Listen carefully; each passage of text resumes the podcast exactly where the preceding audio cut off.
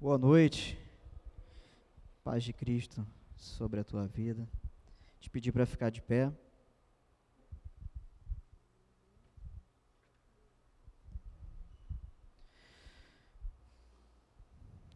Abra tua Bíblia em Oséias 11, verso 1.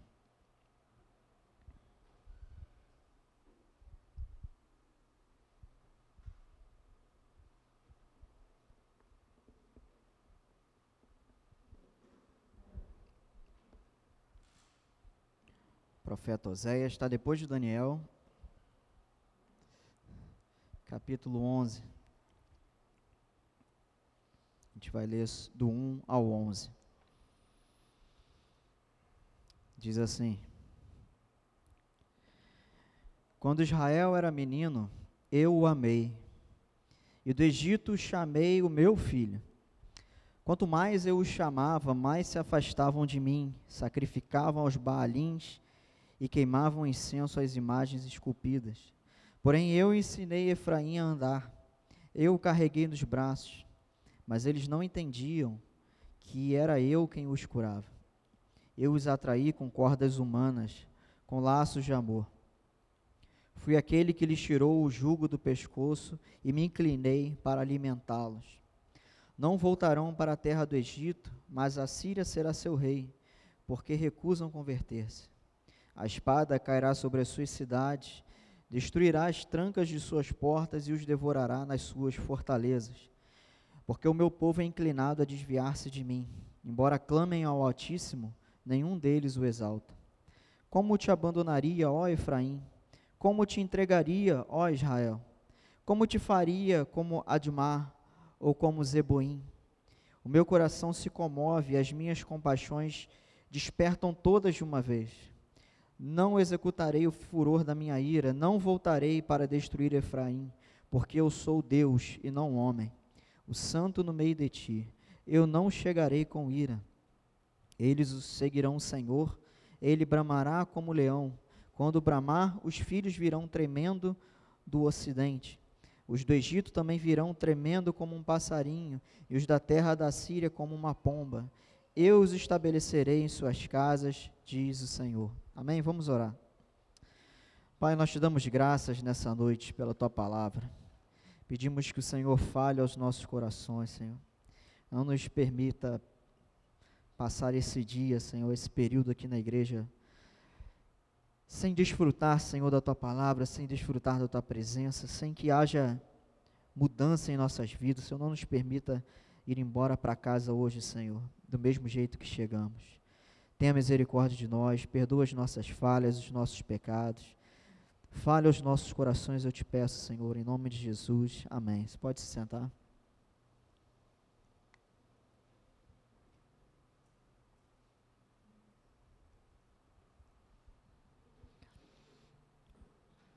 O título dessa pregação é o seguinte: Esse é o amor de Deus.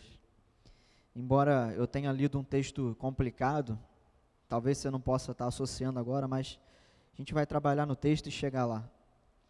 Estava na minha cabeça, no meu coração, falar hoje sobre o amor de Deus.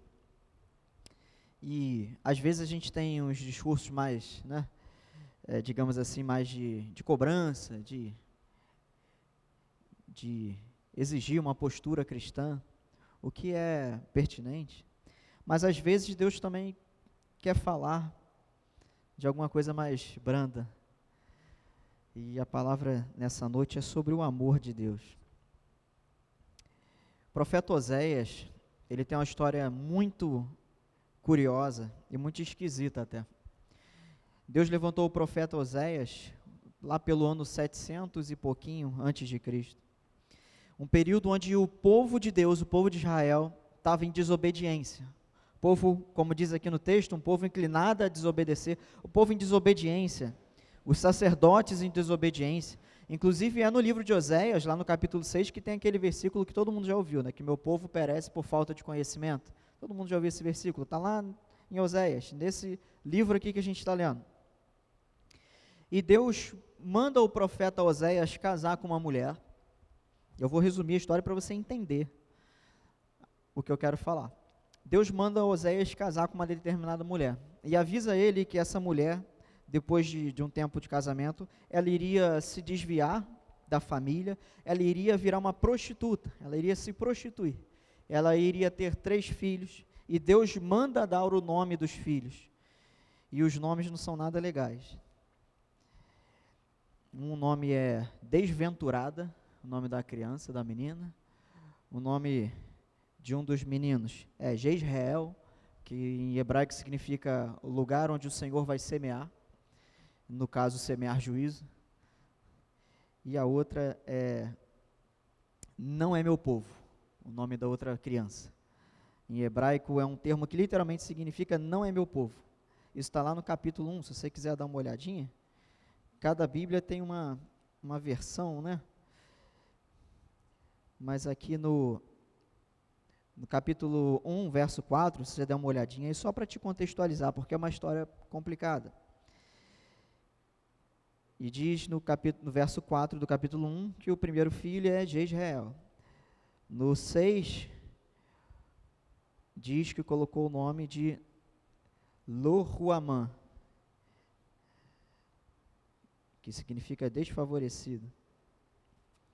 E no, no verso 9 diz, colocou o nome de Loami, em hebraico Loami não é meu povo. Não sei como é que está na tua versão, mas eu estou explicando as possibilidades de tradução. Então, um profeta de Deus, de Israel, vivendo num tempo de crise, num tempo de opressão dos inimigos, num tempo de total abandono da fé, Deus manda ele casar com a mulher, dizendo que essa mulher iria virar uma prostituta, iria se prostituir, ia trair Oséias. Deus não manda ele separar, Deus manda ele continuar com ela. Para, no final de tudo, ensinar para Oséias e fazer com que Oséias ensinasse ao povo como é que era a relação de Deus com o povo como Deus lidava com o povo, como o povo também se prostituía com outros deuses e se prostituía em desobediência. Então foi alguma coisa pedagógica. E que pedagogia terrível. Era um, o, o, livro do profeta Osés é um livro sombrio, digamos assim. Um profeta que Deus manda casar, a mulher se prostitui, tem três filhos. Um é Jezreel, que é o Senhor vai semear, no caso de semear juízo. Outro é desfavorecido e outro não é meu povo. Olha o nome dos filhos, que terrível, que tenebroso. E até, o, até mais ou menos capítulo 6, 7, Deus, através do profeta Oséias, está trazendo uma mensagem de juízo, explicando no que o povo estava errando, no que o povo estava desobedecendo, como que o povo estava se prostituindo e sendo adúlteros diante de Deus.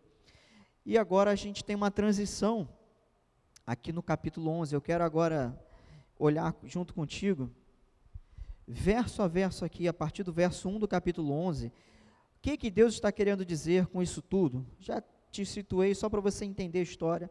Então, depois de Deus vir com palavras duras, vem esse texto agora. Verso 1. Deus falando através do profeta Oséias. Isso aqui é Deus falando na primeira pessoa. Quando Israel era menino, eu o amei, e do Egito chamei o meu filho. Nós temos agora que Deus pintando alguns retratos. E o primeiro retrato que Deus pinta aqui é de tratar o seu povo como seu filho.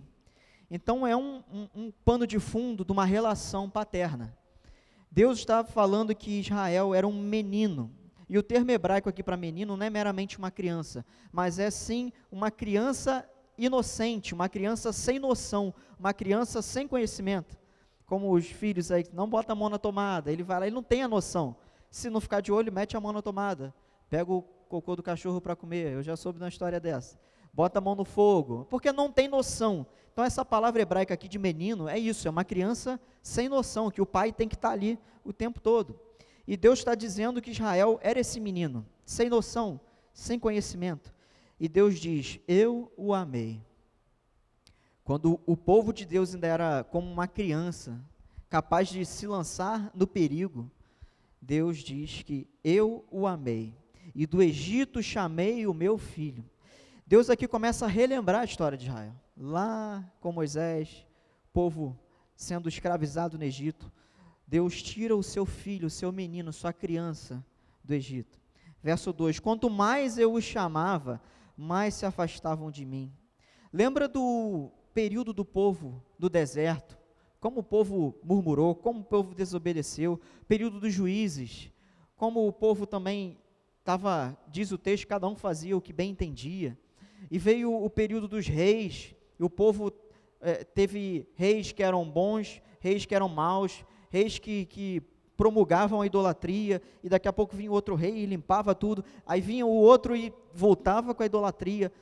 Só estou fazendo uma linha do tempo para você lembrar como o povo constantemente buscava se afastar de Deus, e é o que o próprio Deus está falando. Quanto mais eu os chamava, mais se afastavam de mim, sacrificavam os baalins, ou seja, os ídolos, aos deuses, os, os deuses ali da linhagem de Baal e queimavam incenso a imagens esculpidas. Lembra do povo? Acabou de sair do Egito, faz aquele bezerro de ouro. O povo constantemente adulterando. Verso 3: Porém, eu ensinei Efraim a andar. Você vai falar, Leandro, o que, que tem a ver Efraim agora? Deus está falando de Israel. Efraim é uma das tribos. Deus aqui está usando o termo Efraim e Israel para se referir ao seu povo, tá? É só uma figura de linguagem. Quando fala é, eu amei Israel, eu amei Jacó, eu amei Judá, eu amei Efraim, eu amei Manassés, você vai ver isso pela Bíblia. São linguagens que Deus usa, que o, que o profeta, que o escritor usa, para se referir ao povo de Deus. Ele disse: Eu ensinei Efraim a andar, ou seja, aquele pai que cuidava do, da criança, que amava a criança, ele ensinou essa criança a andar. Ele deu sua lei, deu seus estatutos, deu suas ordenanças, deu sua palavra, Israel me ame, obedeça, se obedecer, vem bênção, se desobedecer, vem maldição, faça isso. E Deus ensinando o seu povo, ensinando Efraim, Israel, o seu povo, a andar, ou seja, a viver no caminho de Deus. E continua o verso 3: Eu o carreguei nos braços. Deus sabia da, da, da, dificuldade do seu filho, do seu povo, em andar, em obedecer, e por vezes Deus teve que carregar nos braços porque aquele povo inocente, falho, às vezes não era capaz de andar e Deus precisava carregar. E aqui a gente vai, esse quadro vai do amor de Deus vai sendo pintado. A gente começa a entender o tamanho do amor de Deus que pegou um povo sem noção e fez seu filho. E chamava, ensinava, ensinou a andar, carregava no braço. Mas eles não entendiam que era eu quem os curava, Deus está falando. O povo não entendia que era Deus que era o provedor, que era aquele que curava as suas feridas, que sarava as suas feridas, como diz lá em Deuteronômio, se não me engano, eu sou o Senhor, aquele que te sara. Verso 4: Eu os atraí com cordas humanas. Deixa eu até ver em outra versão como é que está aqui, só para você, de repente, entender melhor com a tua versão. Mas aqui Deus começa a mudar o quadro. Lembra que ele estava falando sobre o pai e filho? Agora Deus começa a usar uma outra analogia. Aqui na Almeida também está cordas humanas. Eu os atraí com cordas humanas, com laços de amor. O que, que Deus está querendo dizer agora? O que, que é isso de cordas humanas, laços de amor? Deus agora muda a analogia. A analogia agora é de o cuidado de um animal. Naquele tempo, né, uma sociedade muito do campo, os animais eles eram presos por corda para não fugir. E a corda tinha né, um, um comprimento, né, para ele não ir para muito longe, para ele ficar perto ali de onde tinha que ficar. E aqui Deus começa a fazer essa analogia de como se o povo dele fosse um, o seu, a sua ovelhinha, o seu animalzinho, sabe?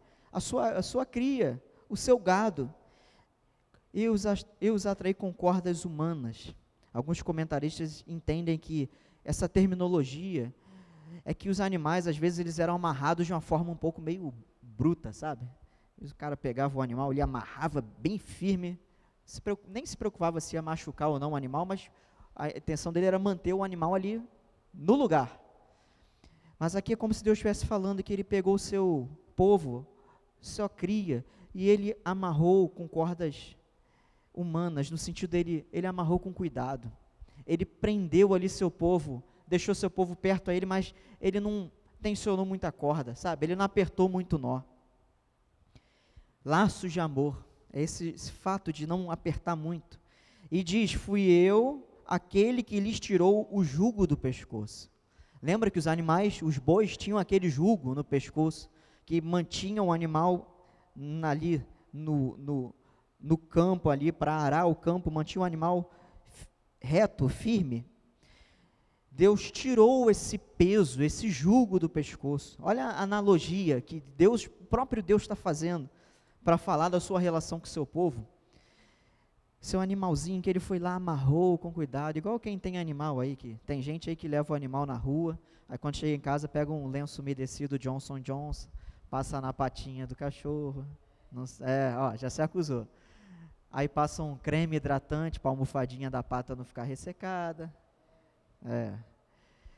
É como se Deus pegasse ali seu povo, a sua cria, e botou seu animalzinho ali, e amarrou ali no poste, mas ele foi lá, amarrou com cuidado, amarrou com carinho, e tirou o jugo das costas, sabe? Como se ele olhasse, não tem necessidade de eu deixar esse pedaço de madeira aqui agora, ele está quietinho aqui, ele está sob o meu cuidado, e tirou o jugo, aliviou o peso do seu povo e me inclinei para alimentá-los. Olha só. Olha o cuidado desse senhor, desse gado. Ele se inclinou para alimentar. Não sei se você está percebendo, mas a quantidade de a quantidade de figuras de linguagem que tem nisso aqui acerca do cuidado de Deus com a gente. Nós somos essa criança sem noção que se joga no perigo e Deus está ali segurando. E às vezes a gente quer andar por um lado e Deus vai e puxa. Não, aí não. Às vezes a gente tenta caminhar e cai, tenta e cai, e Deus vai, meu filho, pega no braço e carrega. E assim também somos como esse animal, que o, o dono vai lá com cuidado, amarra a cordinha, deixa ele ali, tira o jugo, e o próprio dono se inclina para alimentar. Quem tem animalzinho também sabe, quando a gente vai botar comida, a gente vai lá, abaixa, bota o potinho dele, eu faço isso, vou lá, boto o pote, vem aquela turma desesperada, miando, como se não tivesse comida há três meses. Aí você vai lá, abaixa, bota o potinho, eles vêm assim, começa a comer. Aí você vai lá, faz um carinho, sabe? É esse retrato que Deus está pintando. O próprio Deus, o Criador, o Eterno, ele vem até nós para nos alimentar. Ele tira o jugo de cima de nós ele nos amarra com carinho. Ele diz assim: me obedeça, faça isso, mas ele não aperta, sabe? Ele não é aquele que, ó, tu vai fazer isso aí. Ele fala assim: meu filho, faça isso, faça isso. Ele não arrocha, ele não aperta, ele é amoroso. Nosso Pai é amoroso. Ele cuida de nós dessa forma, assim como ele cuidou do povo de Israel. Sabe? Isaías diz que o Messias ele não viria para quebrar a cana esmagada e nem apagar o, o pavio que fumega. Já ouviu esse texto? O que, que significa? Ou seja, Jesus não veio, os propósitos de Deus não era via esse mundo e pegar que ah, você está errado, então agora termino de te matar. Ah, você não quer? Então juízo sobre a tua vida. Não. Ele veio revelar compaixão. Ele veio para os pecadores. Ele disse isso, que ele não veio para os sãos, ele veio para os pecadores. E aquela prostituta no chão, quando queriam apedrejar, o que, que Jesus faz? Ah, é prostituta? Apedreja mesmo. Não. Ele trata ela com compaixão, com amor. Ele não dá aquilo que é devido. Ele dá graça, favor imerecido. Esse é o nosso Deus. Então, Deus aqui, através do profeta Oséias, e aqui na primeira pessoa falando, esse povo adúltero que se prostituía com outros deuses, desobediente, e Deus fala que sim viria um juízo sobre eles, mas também tinha uma esperança, porque Deus não é simplesmente juiz, Deus também é Pai, e Deus também é amor. E Deus, na sua perfeição, Ele sabe equilibrar a justiça e o amor. E Ele aqui está prometendo revelar amor e cuidado. E ele está dizendo como ele ama o seu povo, como ele tem cuidado, mesmo quando ele disciplina. Assim é Deus conosco. Deus te trouxe aqui nessa noite para te dizer isso, que Ele te ama, Ele está cuidando de você. Ele entende as tuas dificuldades, Ele entende as tuas lutas, Ele entende os teus pecados. Como o pastor Daniel falou aqui, quantas coisas que a gente sabe que tem que mudar, quando vê a gente já fez errado. Deus entende, Ele não veio para te quebrar no meio. Ele não veio para te deserdar do reino, mas Ele quer cuidar de você, Ele quer te ensinar, e quando você cai, Ele te pega no colo, Ele não te joga fora. Ele não te deserda da família, você não deixa de ser filho dele. E ele te trouxe nessa noite para te falar isso. Ele te ama. O amor de Deus é misericordioso ao ponto de olhar para você e às vezes você cometer as maiores atrocidades aqui dentro, ó. Às vezes aqui dentro a gente comete as maiores atrocidades que nem a pessoa às vezes do nosso lado sabe. E Deus sabe exatamente quem você é, o que, que você pensa, qual o teu gosto, qual é a tua inclinação para o mal, qual o teu pecado, qual a tua fragilidade. Ele sabe exatamente, mas Ele te trata com compaixão. E é o amor dele que vai te ajudar nessa caminhada. E como eu disse aqui no final do verso 4, ele se inclina. Sabe? A nossa relação com Deus é uma relação em que ele desce. Não somos nós que subimos. A gente não tem como ir até ele. Deus está alto demais, muito acima, muito santo, muito perfeito, muito justo, muito reto. E nós, muito falhos. Como diz aqui, muito inclinados para errar. É por isso que o movimento é de alto a baixo. Como disse Hebreus, o véu se rasgou de alto a baixo. O movimento de Deus em nossa direção sempre é dele para nós. É de alto a baixo. Ele se inclina. Ele veio se comunicar com a nossa linguagem. Ele se fez homem como nós. Você consegue entender? Você falar que você consegue. Não, você não consegue. A gente está tendo uma noção. Porque não dá para entender. Que amor é esse? Que amor é esse do eterno Criador? Aquele que disse: haja luz e houve luz. Aquele que basta falar e as coisas acontecem. Ele se inclina para lidar e amar pecadores.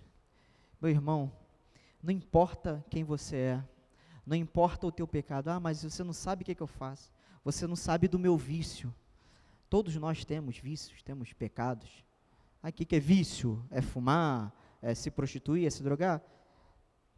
Pode ser outras coisas também. Pode ser a mentira, o vício de, o hábito. O vício é aquilo que é hábito. O hábito de mentir, o hábito de fazer o que não deve, o hábito de pensar o que não deve. E a gente tem mania de, ah, bebida é isso. Quem fuma, não. Quem mente, é a mesma coisa. É a mesma coisa. Mas Deus derrama o seu amor e vem dar o seu amor para pecadores. Se você hoje fala ou pensa agora, ah, mas eu sou pecador, eu fumo, eu bebo, eu minto. Deus tem amor para dar na tua vida. Deus pode mudar a tua vida. Deus vem até você. E o simples fato de você estar aqui hoje ouvindo isso que eu estou falando é prova do amor de Deus na tua vida. É porque Ele te ama, é porque Ele quer que você entenda isso. Verso 5. Depois de Deus revelar esse amor, Ele pinta essa, esse quadro do, da relação do pai e do filho. E agora do, do, do homem com seu animalzinho, com seu gado.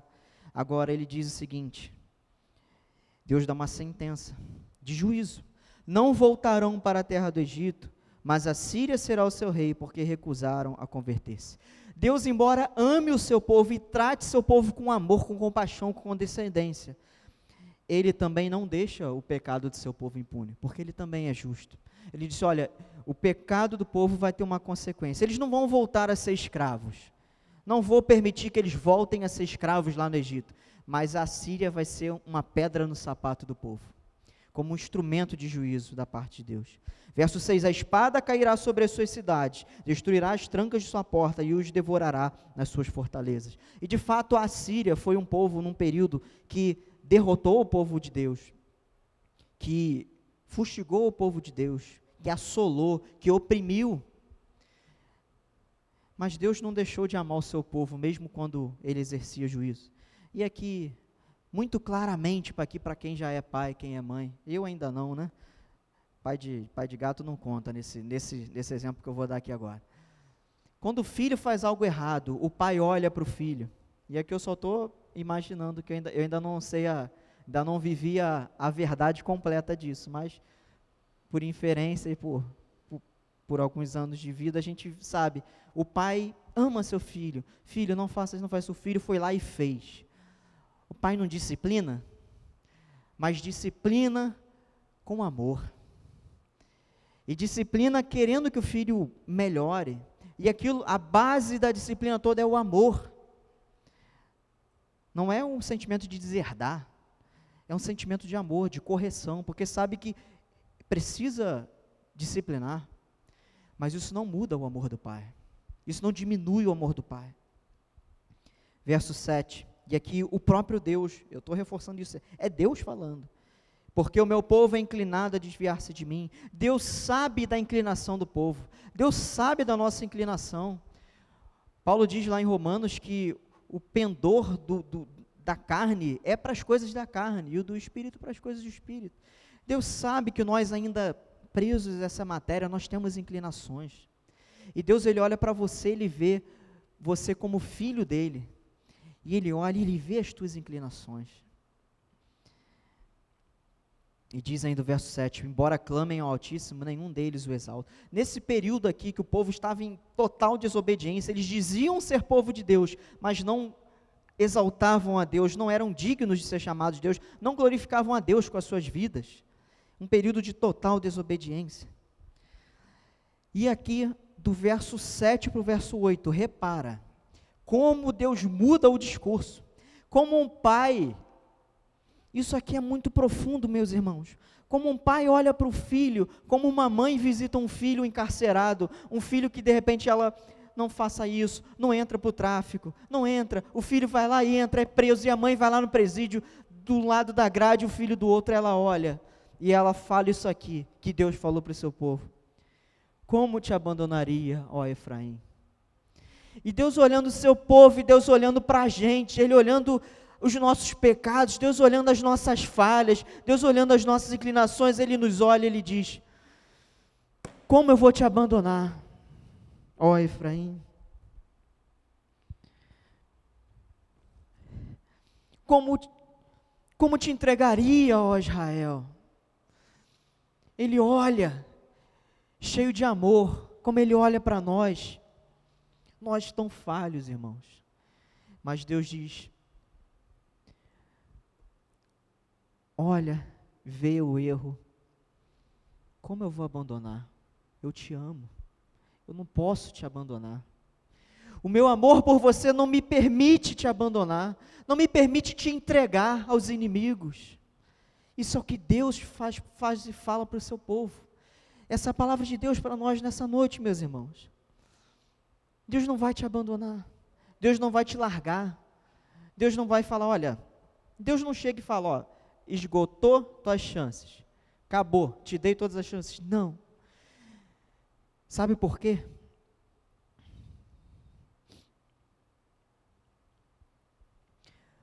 O amor da aliança com Deus suplantou a lei da aliança. Deus tem uma aliança de amor conosco, uma aliança maior do que a aliança da lei. E a lei diz juízo, mas a aliança diz amor. Deus nos aliançou em Cristo, como diz lá em Hebreus, uma nova aliança. E assim como Deus tem uma aliança com o povo de Israel, e é por isso que eu creio que Deus tem até hoje com o povo de Israel, porque a aliança de amor de Deus não pode ser quebrada. Deus não muda de ideia. E ele disse para esse povo aqui, e ele disse para nós, depois da nova aliança: Como vou te abandonar? Como? Paulo lá diz em Filipenses 1,6: Aquele que começou a boa obra em nossas vidas, ele vai completá-la. Ele vai completar essa obra. Ele não vai nos abandonar, meus irmãos. Deus não desiste de nós. Deus não nos abandona, Deus não, não nos larga de mão, apesar de sermos quem somos, apesar de sermos quem somos. E ele diz, ainda no verso 8, como te faria com Adimá ou Zeboim? São duas cidades que faziam parte ali do entorno de Sodoma e Gomorra. Você vai lembrar que Deus destruiu aquelas cidades. E Deus está falando, como eu posso fazer com você, meu povo, o que eu fiz com aquele povo que eu destruí. Não, eu não posso destruir. Você é meu filho, eu te amo, é meu animalzinho. Sabe aquele texto que diz, ó oh, vermezinho de Jacó, sabe? É isso. Nós somos essa criança sem noção, lançada ao perigo, inclinada para o mal, esse animalzinho que precisa estar amarrado, porque senão foge. Nós somos esse povo inclinado a se desviar, mas Ele não nos abandona. Deus não vai te abandonar, meu irmão. Se você entrou aqui nessa noite cansado, sobrecarregado, Deus nessa noite quer tirar do teu pescoço, das tuas costas esse jugo. Deus está te dizendo, Sabe esse teu erro aí, essa tua falha? Eu preciso te disciplinar, mas eu não vou te abandonar. Eu quero que você corrija, eu quero que você conserte, eu quero que você melhore, mas eu não vou te largar de mão. Eu te amo. Essa é a palavra de Deus para o seu povo, essa é a palavra de Deus para nós nessa noite. Ainda no verso 8: O meu coração, olha só, meus irmãos, o próprio Deus, o Senhor do universo, o meu coração se comove, as minhas compaixões despertam todas de uma vez. Deus olha para nós, ele se comove, ele tem compaixão. Assim, Jesus, eu já preguei aqui duas vezes, Jesus, quando foi curar aquele cego, diz que o Senhor, movido de compaixão, uma terminologia que diz que Jesus, ele sentiu um embrulho no estômago. Pastor Jeff já pregou isso aqui também. Essa palavra grega, quando você está nervoso, sabe? Que você sente aquele, aquelas borboletas na barriga, ou daquela cólica, começa, sabe? Dentro da barriga. Jesus sentiu esse sentimento, esse nervoso, essa compaixão por um cego. Assim é Deus conosco, assim foi Deus aqui, Ele olhando para o seu povo, diz aqui essa minha versão, as minhas compaixões se despertaram todas de uma vez por esse povo desobediente, adúltero, falho. Esse é o amor de Deus por nós. A cada manhã suas misericórdias se renovam. A cada manhã Deus nos olha. E Deus se transborda em compaixão por nós. E Deus vê que a gente às vezes passou dias e dias sem ler a palavra, dias e dias sem orar, dias e dias vivendo como se Deus não existisse, sem consultar a Deus, tentando resolver a vida do nosso jeito. Nós que somos homens do século 21, tão independentes, tão autônomos, tão conhecedores, tão donos da verdade que somos e Deus lá do alto olhando, como o pai que olha o filho, sabe? Vocês aqui que são pais, vocês devem estar entendendo, sabe, melhor do que eu. Quando você no alto aí dos seus 30, 40, 50 anos, você vê o teu filhinho lá, que não sabe de nada da vida, lá andando, já se achando. E você, meu filho, não sabe de nada, ainda não sabe o que é a vida. É assim Deus olhando para a gente e nos amando profundamente. Verso 9: Não executarei o furor da minha ira. Deus agora olha para o seu filho, para o seu povo e fala: eu não vou executar a minha ira sobre você.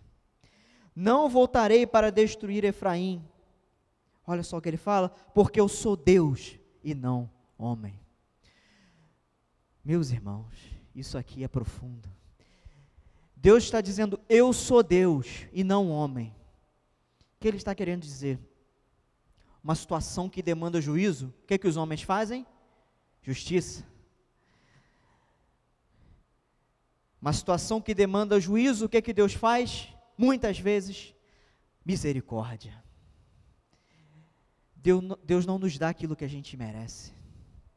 Ele vira aqui para o seu povo, seu povo adúltero, e ele disse que não iria executar o furor da ira, porque ele era Deus e não homem, o santo no meio de ti. Eu não chegarei com ira. E aqui Deus revela a graça. Preste atenção nisso que eu vou falar. Deus define a sua singularidade. Ele é o único Deus e não há outro igual a ele.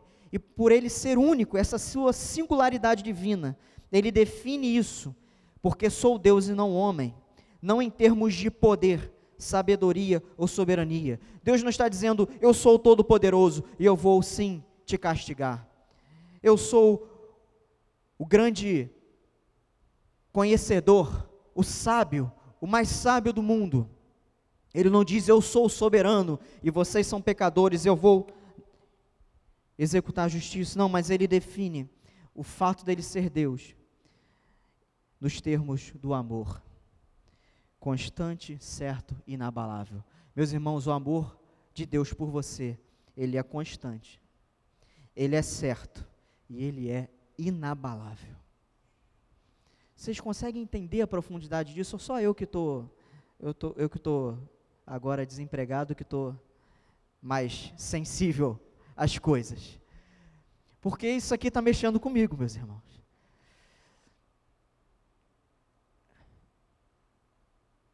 Deus nos ama. Porque Ele é Deus, porque Ele tem uma aliança com a gente. Ele não nos abandona. Ele é santo. E aqui, interessante que Deus fala que Ele é Deus e não homem, o santo. E o santo está com S maiúsculo, né? Ele é o santo. Ele é santo e somente Ele é santo. E aqui também isso nos ensina mais uma coisa: ser santo é uma lição para a nossa vida. Ser santo não é exclusivamente produzir justiça e perfeição, porque Deus é justo e perfeito. Mas ser santo também é exercer amor e compaixão. Ser santo é exercer amor e compaixão. Santidade, a santidade de Deus se revela não meramente no fato dele ser perfeito e justo, mas nele ser compassivo e amoroso. Isso é uma lição para nós. Vocês querem ser santos? A Bíblia fala: sejam santos porque eu sou santo. A santidade não é meramente perfeição ou justiça, mas é compaixão e amor. Exerçam compaixão e amor com seus pares, com seus irmãos. Não somente justiça. Ah, ele fez isso, então o que ele fez exige isso. A postura dele exige esse resultado, essa resposta. Precisamos ser justos. Sim.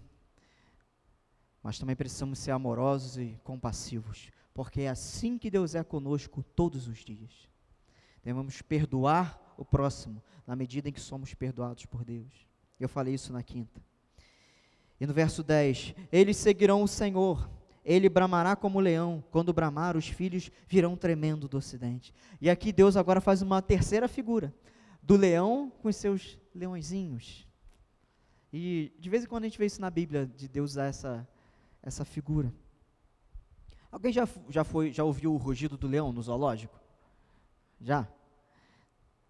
Quando eu e Bia, a gente foi para a Argentina, naquele zoológico lá que faz carinho nos leões lá, um leão rugiu, parecia um, uma carreta Scania passando assim do lado, né?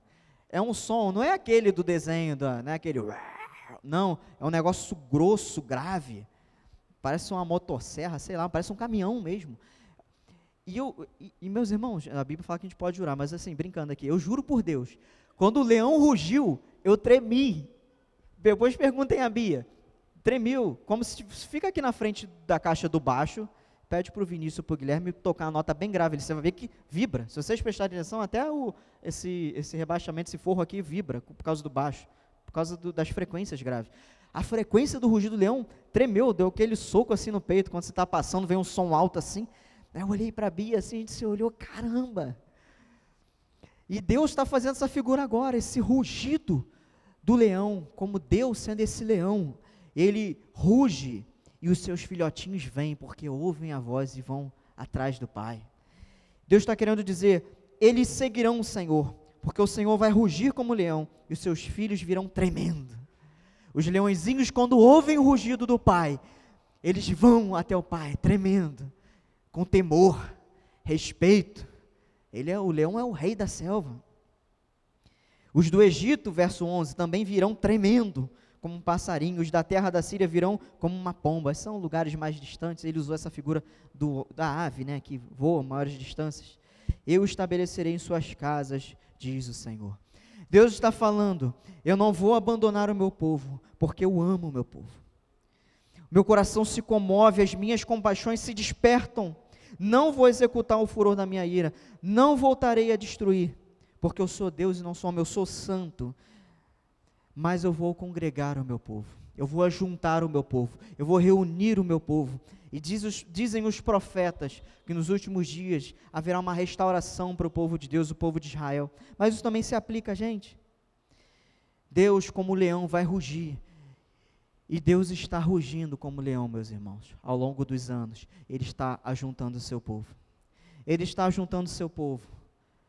Ajuntando, ajuntando, ajuntando.